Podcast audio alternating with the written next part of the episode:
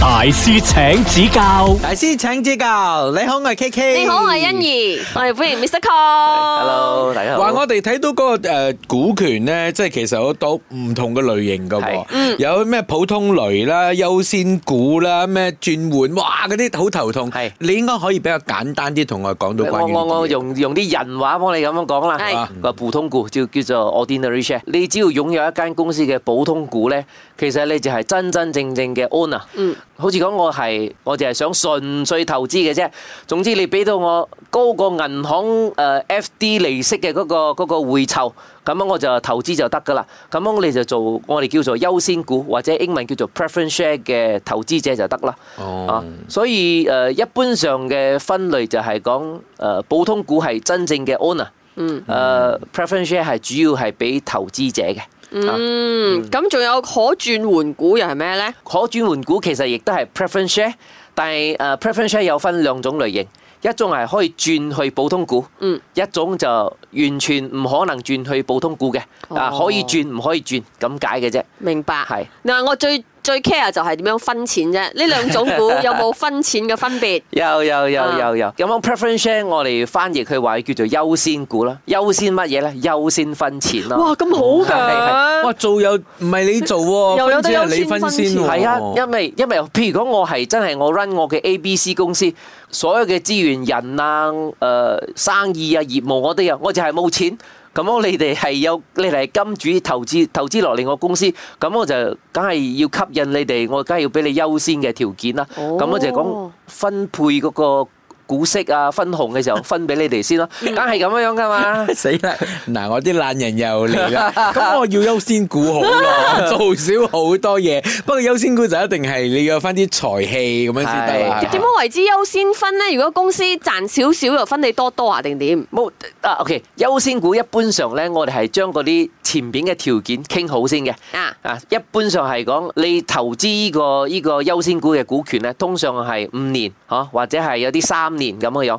但係每年咧分幾多巴仙嘅嗰啲股息咧係講定咗嘅。總之你係高過嗰個 FD 嘅嗰啲利息，好多人都投噶啦。有啲人五巴仙又投，一般上聽到嘅係八巴仙嚇，十幾巴仙我哋都聽過，但係我哋就要揀好你到底係咪真係呢間公司真係做做正當嘢㗎？我哋咁講啦，即係有啲人真係攞咗嗰啲投資者嘅鐳就嘣一聲就走㗎，都有㗎。啊哇！，所以變成講我哋好小心，所以講投資呢、個轉到另外一個方面，即係講投資咧，呢、個財財務嘅嗰個規劃嗰度，我哋都要睇到底呢依一班嘅班底啊。management level 嘅嗰啲 board of director 係咪真係有有 quality 嘅？佢哋嘅 background 一時一時我哋都要做好好好流行之前，我哋都要做 KYC，know your customer。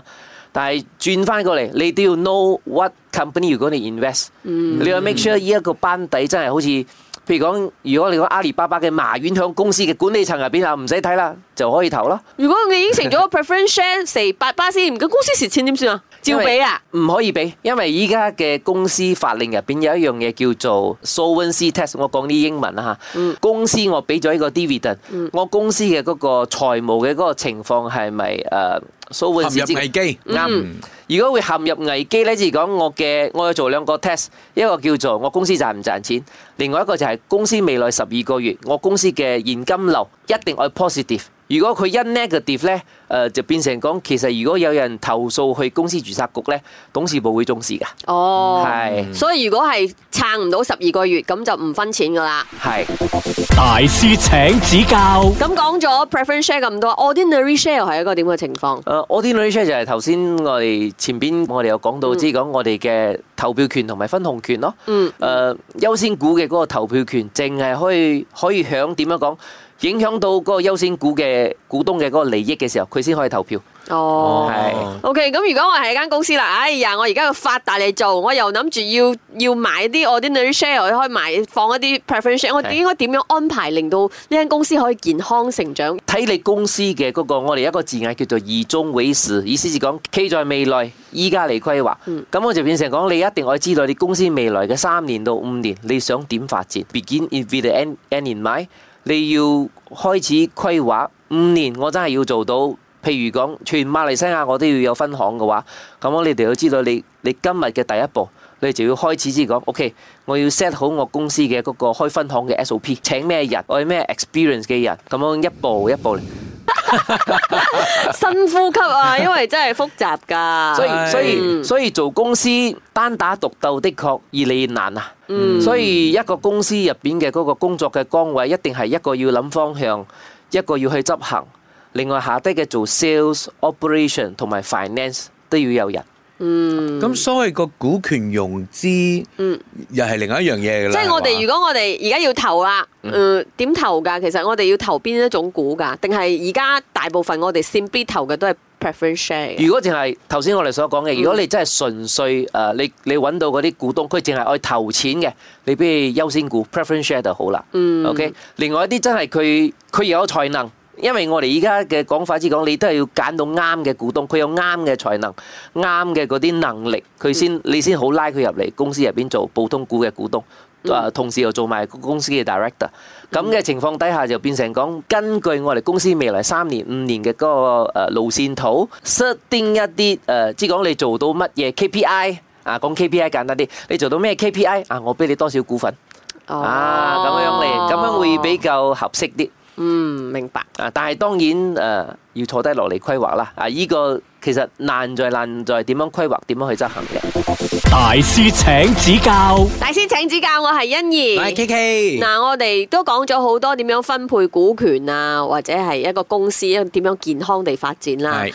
但係我哋嘅前提咧就係健康，但係通常好多時候我哋聽到哇有糾紛喎，嗯都係八呢唔爽啊、走佬啊、蝕錢啊呢啲比較唔好周嘅不時都嘢。會聽到嘅嘢嚟嘅。係咁所以其實有冇辦法係咪可以揀到個啱嘅合作伙伴？我哋請教一下股權專家 Mr. Kong， OK 究竟我哋要點樣揀 part 呢？ OK，其實做生意同做人一樣，你又揾到另外一 part 幫你一樣志同道合嘅嗰個 partner 係咪？其實我哋有五大藝術，五大藝術，即是第一，我哋同埋個股東有冇同樣嘅方向，我哋叫做大方向。再嚟就係變成講邊個可以成為公司嘅大佬，佢依個人一定要有大格局。再嚟就係大家有冇互相信任，信任而默契。再嚟就係到底我哋自己知唔知道我哋最優秀嘅地方喺邊度？我哋係咪將我哋自己放響啱嘅崗位啊？本分思維。再嚟，通常我哋人同人之間，一嚟我哋睇到合眼緣啊，三觀有一致啊，價值觀。咁如果即係同啲 partner 咧要搞離婚啦，啊唔係好講離婚先啦，咁啊糾紛先啦，咁點樣咧？糾紛又其實誒、呃我哋而家會建議未做生意之前，你係保障大家嘅利益，你最好嚟一個誒、呃股東協議書、股東協議書 （shareholder agreement）、啊，咁樣樣嚟講明誒、呃你做嘅係咩工作崗位，咁樣你愛大公司誒、呃你就由你嘅工作崗位，你愛大公司去到邊度，寫明白、寫清楚去，將嗰啲糾紛誒減到最低。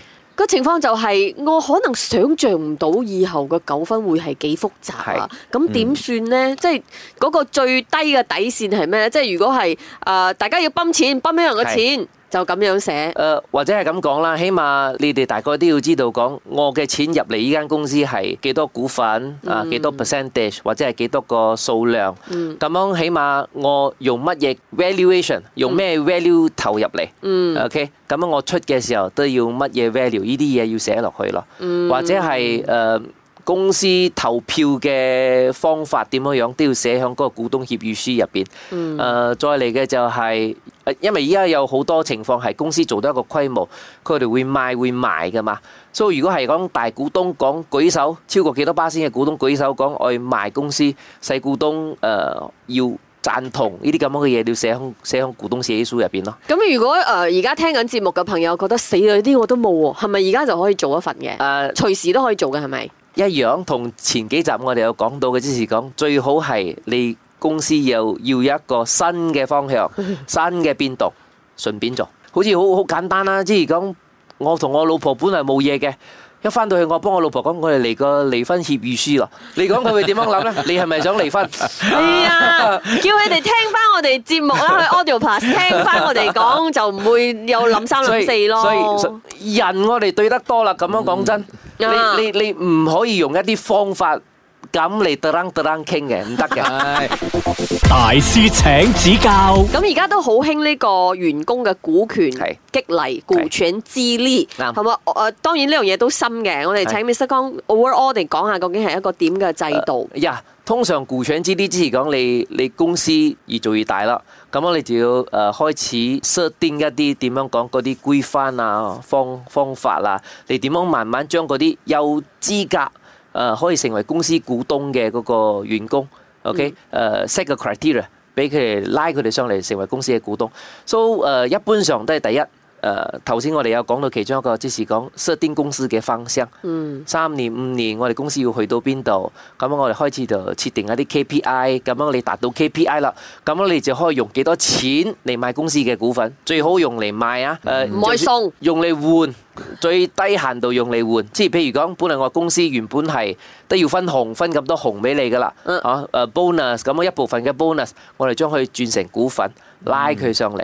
啊，咁樣又要成為股東咗，就最好簽我哋之前所講嘅嗰啲誒呃股東協議書，啊，咁樣樣會行得比較長遠啲，咁樣就公司咪可以用書展現啦。呢樣嘢真係啊，俾一般員工聽起上嚟覺得，哦人生真係充滿希望㗎。係因為而家可能後生嗰輩咧就會覺得打工永遠冇出頭，做咩我要老細又係賺錢，我日日喺度辛苦做工。但係咁 private 都要揀啱公司咯，間公司真係有前途嘅，跟住你都要有表現先得㗎，咁樣老細先至會獎勵你，或者咧就係你有辦法買得到嘅啫嘛，係咪？嗯，咁 Mr. 光，你睇過咁多誒、呃用股權去激勵員工嘅公司啦，會有乜嘢一啲我哋想象唔到嘅 bug 啊？即係哇，冇諗過分俾佢，佢又反轉豬肚啊，定係點啊？都係會㗎，都係會㗎。人嘛，我哋睇嗰啲港劇都係啦，一開始呂良偉明明係好人 嘅，啊行到尾氣尾話氣點話，解係李良偉咧？點解一定要用呢個例子咧？